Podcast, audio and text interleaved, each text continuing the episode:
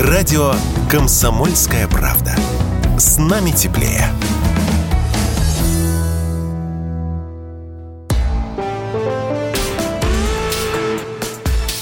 По сути дела, Николай Стариков. Здравствуйте, друзья! В студии радио «Комсомольская правда» Иван Панкин. На связи по скайпу Николай Стариков политик, журналист. Здравствуйте, Николай, историк. Итак, сегодня главная новость – это, конечно, отставка Кудрина, который до недавней поры был главой счетной палаты. Вообще к Алексею Кудрину, конечно, у простого населения очень много вопросов. А вот у интеллигенции вопросов нет совсем. Но главный ответ, пожалуй, на все претензии – это то, что этот человек с давних пор является приближенным нашего президента Владимира Путина. И, в общем-то, судя по всему, Владимир Путин Кудрину доверяет. Те же самые претензии, которые вот к Кудрину, Герману Грефу вот еще, или к Набиулиной предъявляются от населения, всегда, друзья, надо помнить, что этим людям с давних-давних пор Владимир Путин очень доверяет. А значит, как минимум, когда мы их критикуем, надо вот этот отчет себе отдавать. Николай? Ну, мне кажется, а, ответ на вопрос отставка Кудрина э, лежит в той же плоскости, как почему из России уехал Чубайс. Нет, Закон... Чубайса, ведь я и не назвал врага проклятого. Набиулина, Герман Греф и, пожалуйста, вот Кудрин, они в России никуда не убегали. Подождите, Иван, дайте я отвечу все-таки. Да? Не потому, что кто-то там виноват в большей или меньшей степени. Речь идет о том, что закончилась эпоха. Чубайс больше не нужен. Чубайс это телефон связи был с э, мировой закулисой. Россия, Путин разорвали все эти связи, разговаривать не с кем, ни о чем, идет жесткое противостояние. Телефон не нужен, телефон удаляется. Но правило игры в том, что, к сожалению, этот телефон нельзя арестовать и нельзя судить. Поэтому он сначала уезжает, а потом начинается подробное изучение бумаг и возбуждение уголовных дел. Что касается Кудрина, здесь ситуация без уголовных дел, но в том, что закончилась эпоха. Кудрин – это представитель определенного либерального курса правительства. Этот курс исчерпался, он заканчивается. Лучше всех это чувствует и знает Кудрин. Поэтому он встает и говорит, я не могу и не хочу работать в государственной машине, которая будет работать по иным правилам, нежели она работала при Кудрине в той или иной степени. Вот основная причина его ухода. Ну а форма ну, как бы вот переход в некую коммерческую компанию, получение, возможно, там какого-то пакета акций, это форма оформления того, что все так, как раньше, экономикой управлять невозможно, не нужно, и Кудрин это этот курс, который закончился, он олицетворяет. А при чем тут счетная палата? Она вполне себе работает по-прежнему, разве нет? Он же был главой счетной палаты.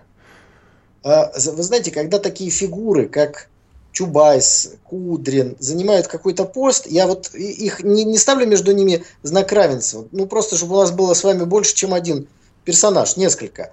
Не совсем важно, какой пост они занимают. Они играют определенную роль в экономике, в политике, в, в смысловом каком-то содержании. Поэтому не важно, где сейчас и на каком посту работал Кудрин. Важно, что он уходит с государственного поста.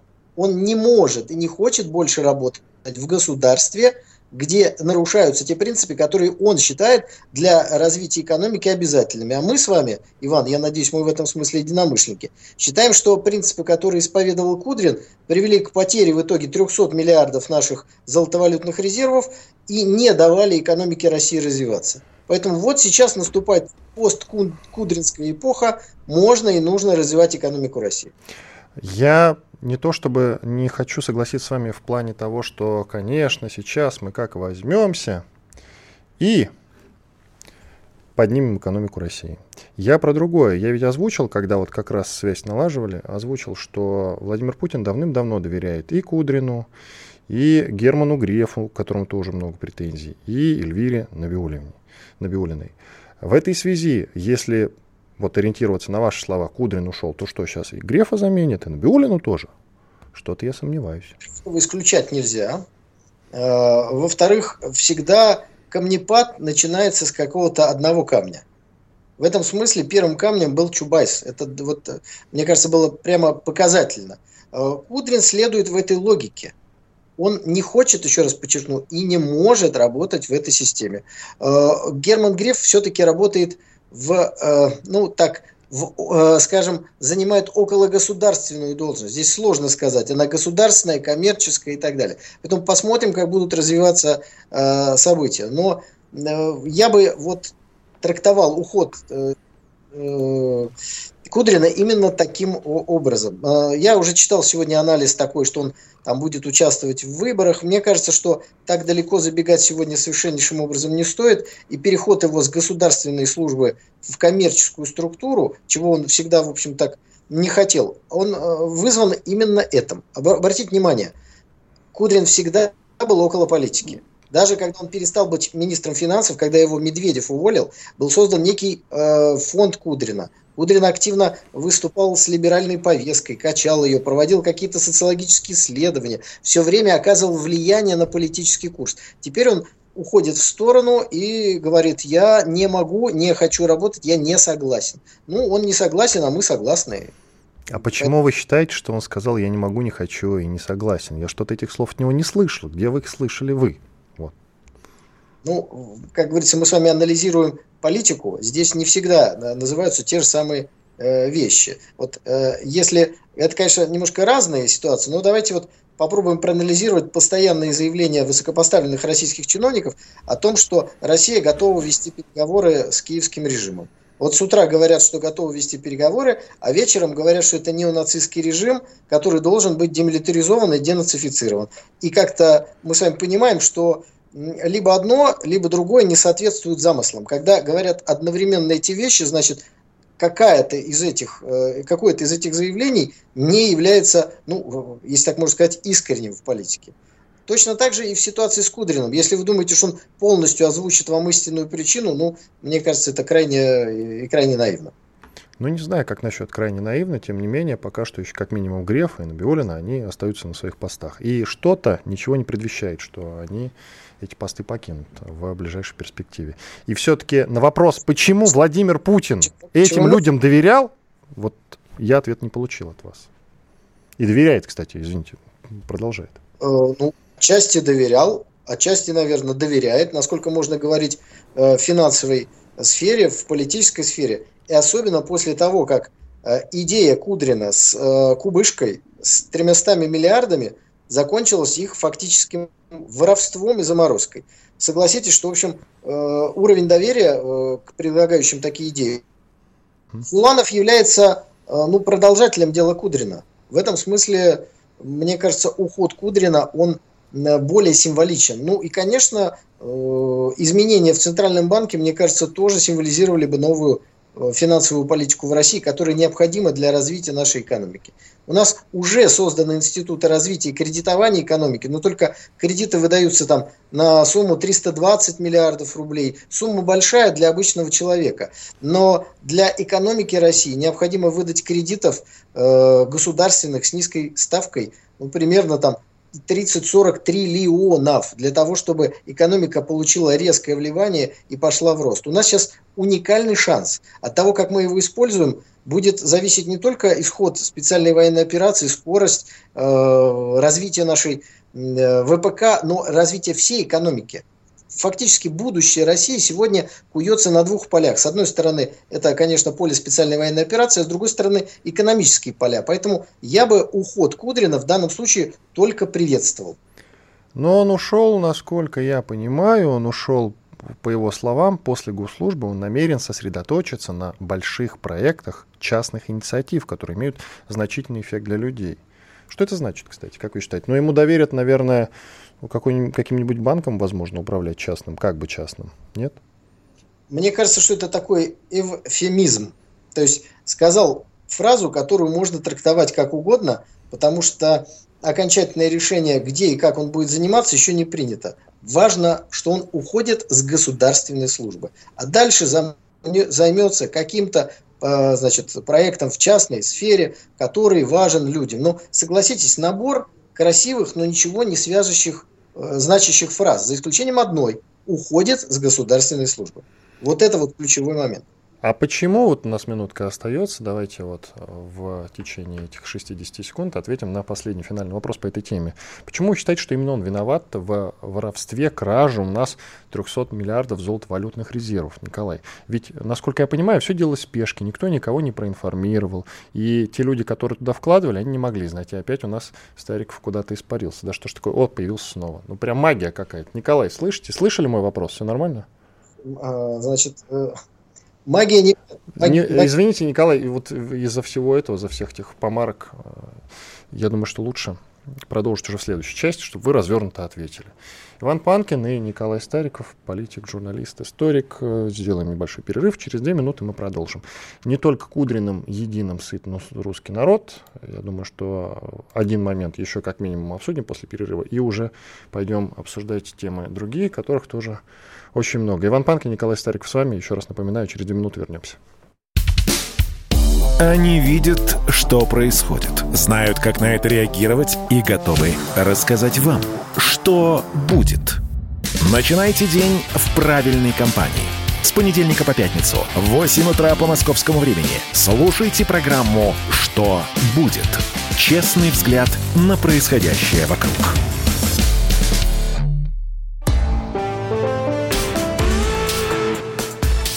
По сути дела, Николай Стариков. Иван Панкин и Николай Стариков, политик, историк, журналист. Продолжаем про Кудрин насчет золотовалютных резервов. Николай, все-таки давайте определимся. Я еще раз повторю вопрос для вновь подошедших, э, присоединившихся к нам. Вы сказали, что из-за таких, как Кудрин, а может быть даже и из-за него, мы лишились тогда в феврале, в начале марта, наших золотовалютных резервов на сумму около 300 миллиардов. Разумеется, не рублей. Так вот, Возможно, к этому имеет отношение лично Кудрин. Ну или ему подобные, сказали вы. А я вам возразил, ну почему мы именно его обвиняем? Ведь очевидно, что их не успели бы вывести, их же никто не проинформировал, что спецоперация все-таки начнется. Они что, мысли должны читать? По логике экономики, ну, а я в ней не разбираюсь, вы, наверное, побольше моего, но по логике экономики там с вкладами все было правильно сделано. Так тогда была устроена наша экономика. Да, золотовалютные резервы хранились в разных там, местах, не в России, разумеется. Но только в России хранить, наверное, не мудро.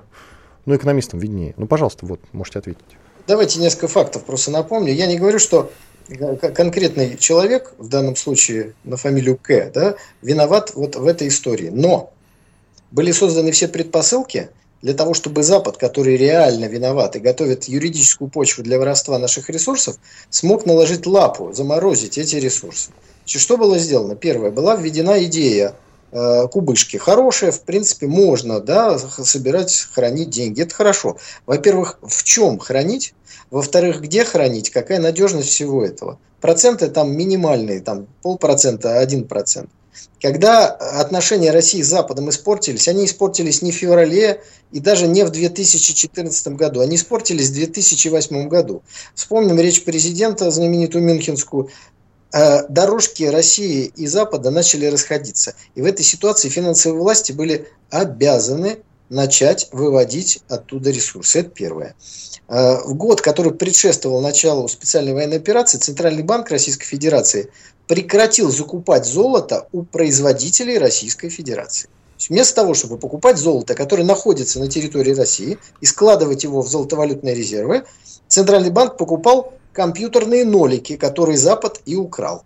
Вот есть целая цепь действий и бездействий, которая дала Западу возможность арестовать 300 миллиардов. Возможно, он бы арестовал там 50, 150, 200, но речь идет о колоссальных деньгах. Я напомню вам, что примерно военный бюджет России годовой – это примерно 60 миллиардов долларов. То есть 5 лет вооружения просто вот лежит где-то в каком-то виде. Поэтому идеи, особенно в финансовой сфере, руководство целой экономикой, которые реализуются – они имеют за собой очень серьезные последствия. И вот сейчас мы видим со всех сторон идут сигналы о том, что правительство Мишустина меняет этот курс, начинает насыщать экономику деньгами, делает то, что сейчас необходимо. И в этой ситуации, видя все это, Кудрин встает и почти как Ельцин говорит, я устал работать на госслужбе, я ухожу. А вот почему, почему вы не подумали о том, что, возможно, его по-братски попросили. Слушай, нам не нужно, чтобы ты по старой схеме тут со своей счетной палатой ходил и проверки устраивал. Да, может быть, ты как-нибудь подвинешься в этом смысле. Ну, нам перестраиваться надо, а ты немножечко мешаешь конкретно. А ведь Кудрин, известное дело, человек принципиальный. Прошу вас. Ну, он принципиальный, да, им поэтому уходит потому что принципиально не хочет работать в определенных условиях. Я напомню вам, к чему до этого привела его принципиальность. Вы помните, почему Скандал его... с Медведевым.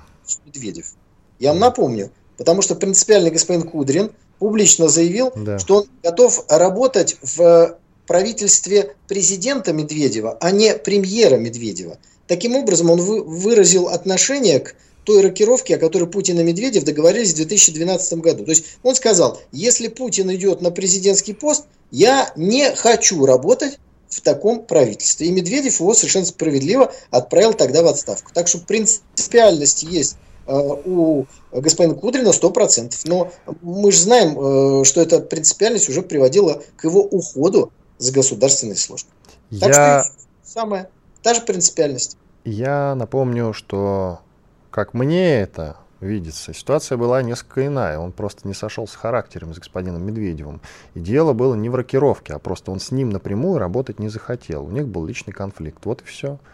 И он об этом, кстати, кстати говоря, он об этом заявил прямо во все услышания. Мы же любим людей, которые, в общем-то, честно, прямо в глаза все говорят, а не там что-то, знаете, творят какие-то интриги. Вот он честно сказал, за круглым столом там было много людей, публично, под камерой это сделано. Надо таких людей уважать. Разве нет? Иван, мы с вами говорим о политике, поэтому давайте давать нашим уважаемым радиослушателям всю информацию. Да, пожалуйста, пожалуйста. Для этого да. здесь вы. Я, чтобы врать, а вы, чтобы опровергать. Ну, хорошо, Иван. Сеанс, так сказать, самобичевания у вас закончен, я перехожу дальше. Итак, вот принципиальный какой-то человек, э, который не хочет с кем-то работать. Вот личный конфликт. Он говорит, вы знаете, я решил уйти в отставку для того, чтобы заняться, э, как там вы сказали, частными Проект... Сейчас, сейчас, секундочку, секундочку, сейчас, сейчас поднимем. Так, так, так, так. После госслужбы он намерен сосредоточиться на кавычка открывается, больших проектах частных инициатив, которые имеют значительный эффект для людей. Кавычка закрывается, пожалуйста. Это вежливая форма, вежливая форма э, ухода в сторону. Что сказал Кудрин в 2012 году? Он сказал следующее. Я готов работать ну я сейчас вот перескажу смысл, не, не с точностью э, до запятой, в правительстве президента Медведева. А в правительстве премьера Медведева я работать не хочу. И после этого был отправлен в отставку, ну, потому что это было, мягко говоря, невежливо. И так выражаться э, публично не стоит. Так вот, речь шла не о том, что я не хочу работать с этим человеком. Я не хочу работать с этим человеком в этой должности. Ключевое – должность. И поэтому я свою трактовку... И, кстати, там, да, всего того, что депутат Федоров обещал. Так, ладно, идем дальше. Хотя про 24 год вы сказали, что Кудрин, может быть, метят, или его, я уж не знаю, хотят выдвинуть как кандидат в президенты России в 2024 году. Вы коротко сказали, давайте расширим этот момент. Это реально, нереально? Как вам, как я кандидат считаю, Кудрин? Проголосует народ за такого человека, как Кудрин? Вероятно, а? Во-первых, потому что это не нужно самому кандидату Кудрину. Нужно понять, он уходит. Он уходит в сторону. Он не хочет ничего иметь общего с новой государственной политикой.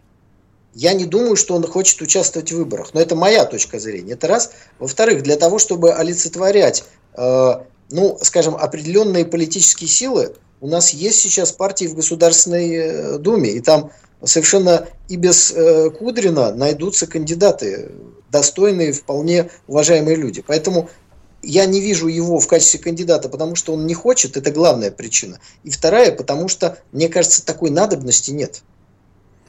Действительно, есть хорошие кандидаты. Вот Николай Стариков, если будет баллотироваться, пожалуйста, как вариант, друзья.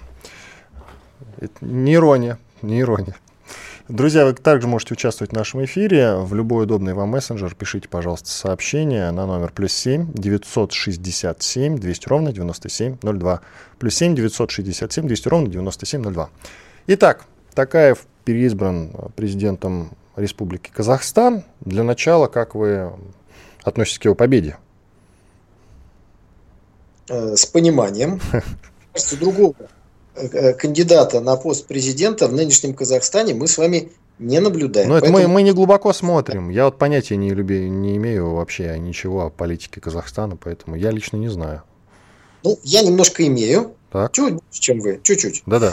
Считаю, что другого кандидата там, собственно говоря, и не было. Поэтому победил, мы его поздравляем.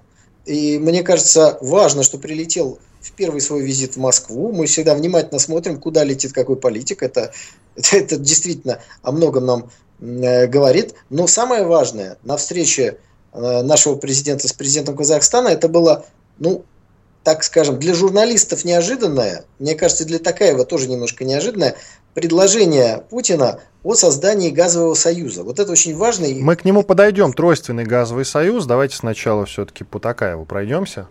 Может быть, по-хорошему, а может быть и по-плохому, пожалуйста, это уж как вы рассудите. Итак, первый его международный визит, это действительно, как вы и сказали, всегда очень важно, куда полетит новоизбранный президент. И он полетел в Россию к Путину. А, он выиграл выборы, безусловно, но в Казахстане по итогам начались протесты. Как год начался, так он и заканчивается. Многие уже пошутили. С чем вы связываете эти протесты? Это все враги, Запад проклятый, пятая колонна, прокачанная Западом. Кто эти люди, которые вышли на улицы сейчас? Ну, вот смотрите, всегда есть люди, недовольны итогом выборов, итогом, э, не знаю, распродажи в Черную пятницу, чем-то недовольны. Это всегда есть. Вопрос, во что выливается Э, их э, протест. Вот для, для примера можно взять Казахстан. В, в январе мы помним, что Россия фактически спасла казахскую государственность, хотя протесты были вызваны подорожанием бензина, а не итогами выборов. И вроде цена на бензин, мне кажется, не снизилась, но что-то э, протестов, вооруженных погромов, убийств полицейских мы не наблюдаем что есть определенное недовольство, но для того, чтобы оно вот такие формы приняло, нужны горланы главари, деньги, оружие. И если это не дают, люди вышли, покричали, ну, собственно говоря, на этом все закончилось. Э, опять, пример Белоруссия. Э, не выборы 2020 года, где была попытка государственного переворота, а предыдущие выборы Лукашенко, я точно год не скажу, но предыдущий президентский срок. Собственно говоря, тоже протесты в Минске, которые закончились примерно минут за 40 пара тысяч человек вышло, вышел ОМОН, их аккуратненько оттеснил или менее аккуратненько упаковал и все. Иван Панкин и Николай Стариков, политик, журналист, историк. Сделаем небольшой перерыв. После полезной рекламы и хороших новостей обязательно продолжим. Они видят, что происходит, знают, как на это реагировать и готовы рассказать вам, что будет. Начинайте день в правильной компании – с понедельника по пятницу в 8 утра по московскому времени слушайте программу «Что будет?» Честный взгляд на происходящее вокруг.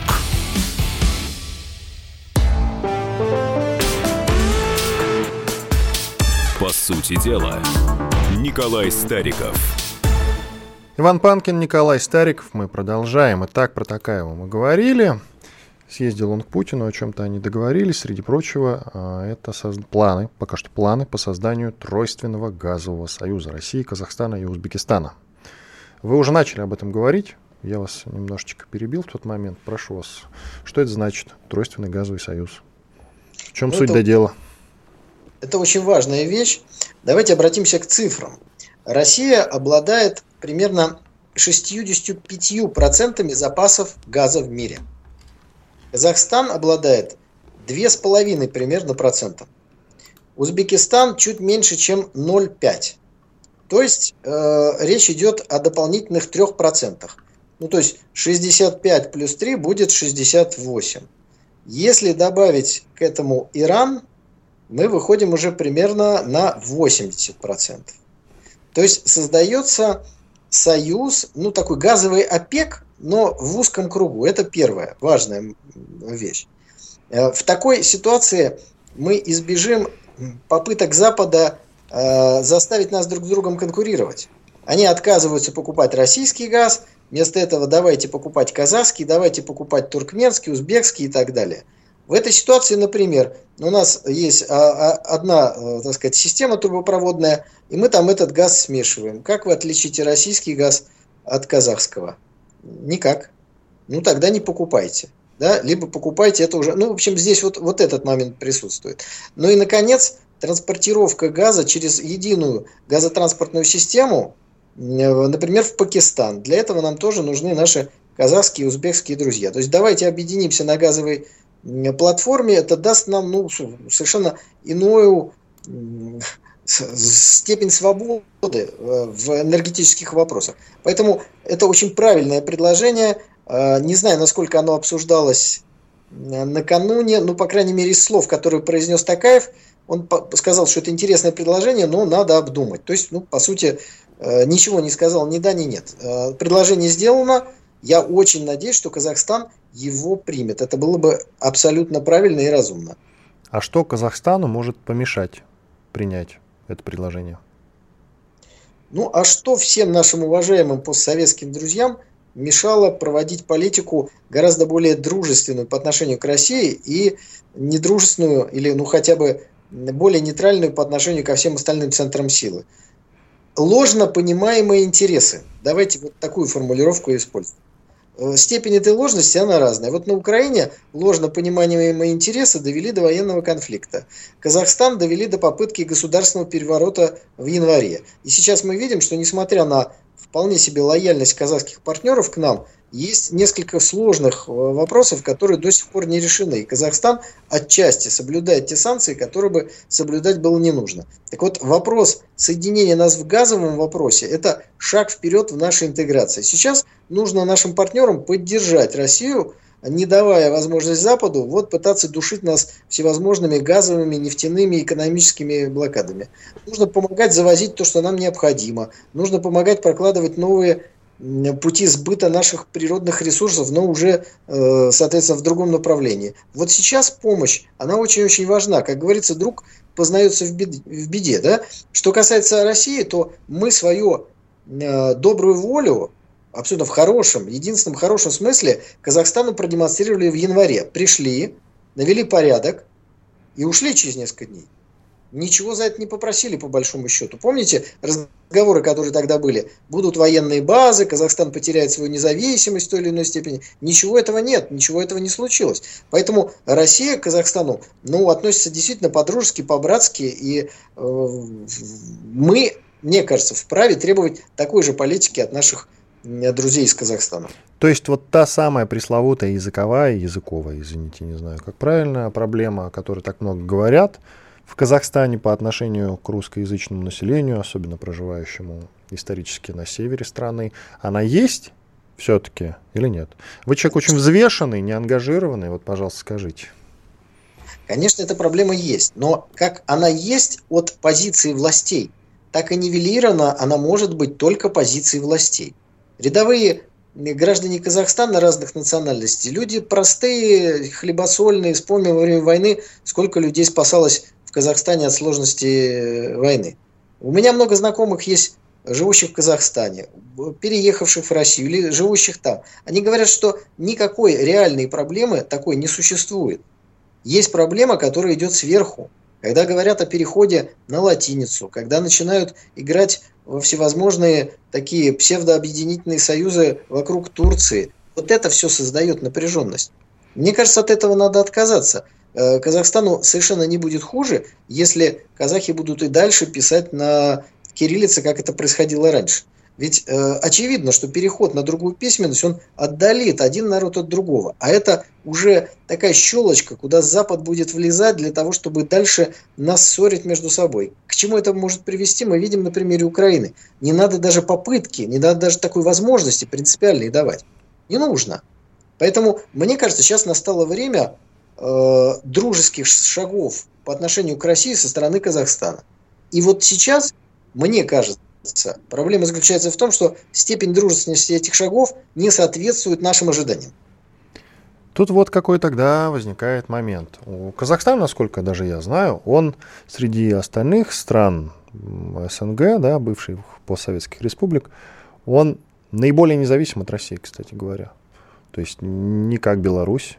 Беларусь сильно зависима от России. Украина в прошлом сильно была зависима от России. Да до последнего времени товарооборот сохранялся, он был неплохой, довольно высокий. Как какая-нибудь, не знаю, какой-нибудь Узбекистан, особенно за счет мигрантов, узбеков э, больше всего на территории России, с, если брать страны постсоветские. Киргизия та же, например. Казахстан вот в этом смысле абсолютно же независим. Что им мешает ему тогда вести такую политику общую по отношению и к тем же Соединенным Штатам, и России? Что мы делаем для них такого? У них с американцами, кстати, товарооборот-то больше, чем с Россией, кстати говоря. Иван, вот Украина была зависимой по отношению к России? Была. Да нет, конечно. Была, конечно. Ну что, до 2014 года и сильно вообще. Цену на газ всегда давали. Даже слишком низко. Ну, дискуссия же была, они оскорблялись по этому поводу очень. Жириновский громче других кричал, что мы вам будем а, продавать газ по европейским ценам. И, кстати, действительно, а почему мы им газ должны были а, сильно дешевле продавать? Мы белорусам, кстати, газ с нефтью дарим буквально. Это ж так. Здесь э, нужно как бы логику довести до конца. Пожалуйста. В свое время спонсировала Украину, предоставляя ну, почти бесплатно ей газ. Да. Когда пришел Янукович, был заключен договор, в котором низкая цена на газ обусловлена была арендой э, севастопольской базы нашего флота. Но ничего другого дружественного, пророссийского Янукович не делал, и украинская власть тоже. Она была независима в этом смысле. Ну и чего? Чем это закончилось? Дружеские отношения с Соединенными Штатами Америки до сих пор у Украины дружеские отношения с США. Но чем это закончилось? Сторона банкрот, военный конфликт на ее территории, рынок сбыта вооружений, закредитовано так, что выплатить это никогда невозможно. То есть вот плоды этой дружбы со стороны Соединенных Штатов Америки. Поэтому, когда вы сегодня говорите, что у Казахстана большие дружеские перспективы с Соединенными Штатами Америки, надо просто взять опыт Украины и понять, что ровно то же самое может быть в Казахстане.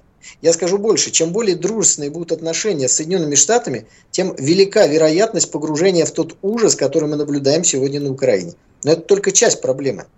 В 2023 году резко обострится ситуация в Средней Азии. Вот тот э, притухший вулкан, который американцы оставили в Афганистане, уйдя оттуда, он грозит взорваться в 2023 году.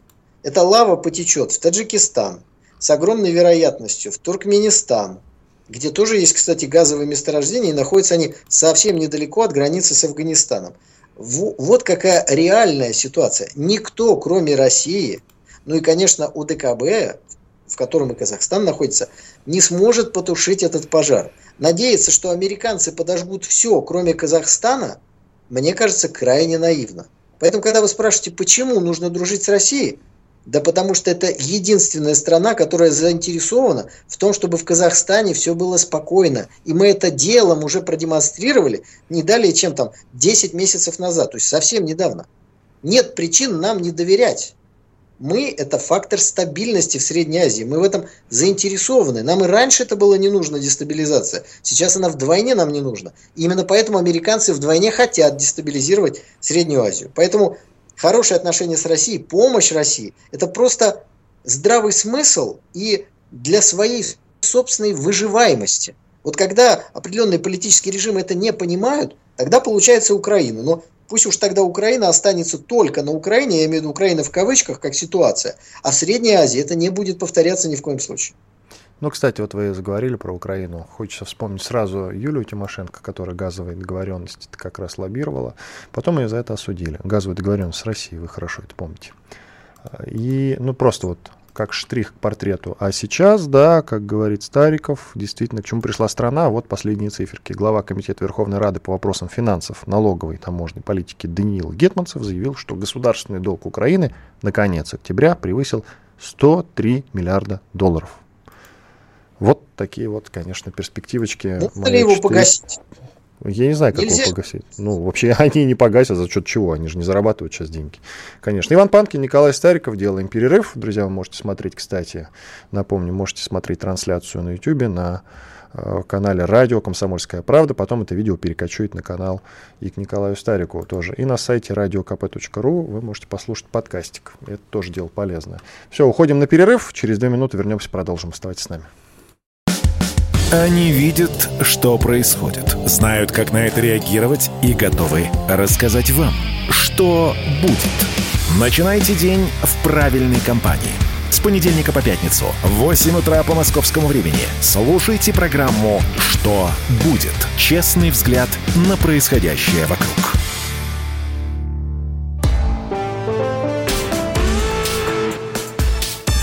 сути дела, Николай Стариков. Иван Панкин и Николай Стариков. Продолжаем про протесты в Казахстане. Поговорили коротко, сволочи там собрались. Поговорим теперь про другие протесты. Может быть, в Китае не сволочи собрались. Там э, дело в том, что вышли тысячи человек на улицы в крупнейших городах, чтобы попротестовать против политики нулевой терпимости к коронавирусу. Насколько это угрожает власти Си Цзиньпиня и Компартии? Как вы считаете? И вообще, нам надо обращать внимание на волнение в Китае? Ставит под сомнение э, целостность Китая, развитие его экономики, но это очень неприятные моменты, потому что это опять-таки та щелочка, куда может, могут влезать внешние противники Китая. Проклятые американцы, то есть.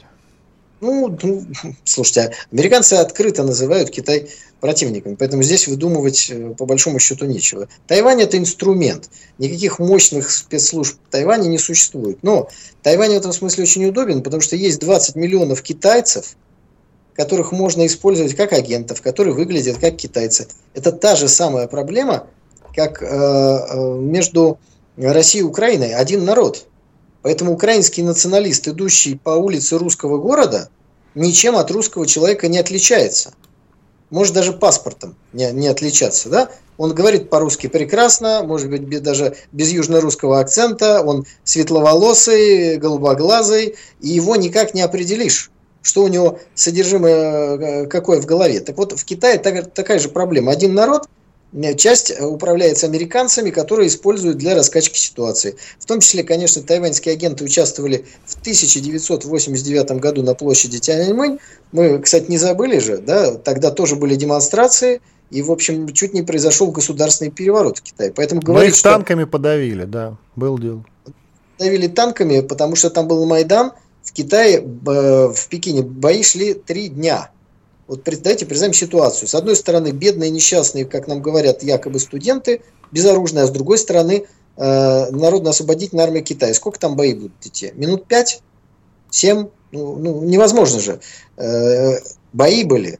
Об этом говорил, кстати, академик Сахаров на съезде депутатов. Если, говорится, не верите мне, поверьте академику Сахарову, ну хотя бы, по крайней мере, в этом вопросе. Поэтому нельзя говорить, что в Китае очень жесткая власть всегда была, есть и будет, и при этом не может быть никаких демонстраций, никаких проблем, все ходят строем. Совсем забыли в Гонконге, какие демонстрации были. И аэропорт захватывали, и то творили, и все творили. Просто китайские власти действуют крайне мягко. Они стараются не применять силу, стараются как-то в процессе, в растянутом во времени эту э, угрозу купировать. Они так действуют и по отношению к смутьянам в Гонконге, и по отношению к сепаратистам на Тайване. Вот те демонстрации, которые сейчас на, начались, я думаю, что будут точно так же купировать. Но, с другой стороны, у людей есть э, для этого ну, повод. Мы их можем понять. Потому что политика нулевой терпимости Китая к ковиду, она, конечно же, население э, Китая уже немножко задолбала. Э, при этом Китай э, святей Папы Римского, э, нигде такие меры в мире сейчас уже не применяются, только в Китае. Мне кажется, что это связано не только с какими-то и не столько медицинскими показателями, сколько с вопросами политического характера. Китаю по определенным причинам так удобно. А вот людям, которых закрывают на карантин, им неудобно. И поэтому достаточно подлить немножечко маслица в этот и так такой легкий огонек, и он начинает разрастаться, происходят эти демонстрации. Но они не ставят под сомнение ни крепость режима, ни решимость, ни экономику Китая. Поэтому читать о том, что цена на нефть упала, потому что инвесторы разоверились в экономике Китая, и на 3% упала цена на нефть, это выдавать желаемое за действительное. Мировые игроки закулисные опускают цену на нефть для того, чтобы нам здесь в России потолок э, цен на нефть, который они пытаются нам навязать, не выглядел как-то слишком маленьким. Вот, знаете, мол, цена э, падает. Ну, это я уже, так сказать, коснулся другой важной темы. Э, давайте вернемся к теме в Китае. Демонстрации есть, опасности большой не представляют. Э, на этом большие спекуляции Запада, который пытается выдавать желаемое за действительное. Вы знаете, тут еще очень важный момент, который надо, безусловно, затронуть, что на Тайване, который вы упомянули, там же победила прокитайская партия, была правящая проамериканская, вот она выборы-то проиграла, буквально вот накануне они прошли. Что это вот значит? это очень Иван, это очень вы хорошо сказали. Давайте вот в категории нашей гражданской войны перейдем, это будет очень похоже, и понятно, что это странно выглядит. Значит, э, в 1949 году партия Гаминдан проиграла гражданскую войну и убежала на Тайвань во главе с Чанкайши. И вот эта партия, она, конечно, прокитайская, но она сидела во главе Тайваня очень долго и, по сути, являлась э, инициатором гражданской войны в Китае. Вот эта партия победила, и мы называем ее прокитайской. Но это такие белокитайцы, если можно сказать. Вот в Пекине коммунисты красные китайцы, да, а белые китайцы. Вот на секунду давайте представим, помните роман Аксенова э, «Остров Крым», да? Помните угу. смысл? Как бы в гражданской войне якобы вот Крым остался такой э, неприсоединенной к материковой советской России частью, и там вот некая другая Россия так и существовала. Вот Тайвань это и есть. Аксенов списал с э, Тайваня э, свой роман. И вот сейчас на этом Тайване, в этом э, Аксеновском Крыму побеждает партия белых китайцев. Возникает вопрос, а кто же тогда сейчас у власти находится? А на власти там находятся такие радужные китайцы, демократическая прогрессивная партия. Она выбрала себя все плохое, что есть на Западе.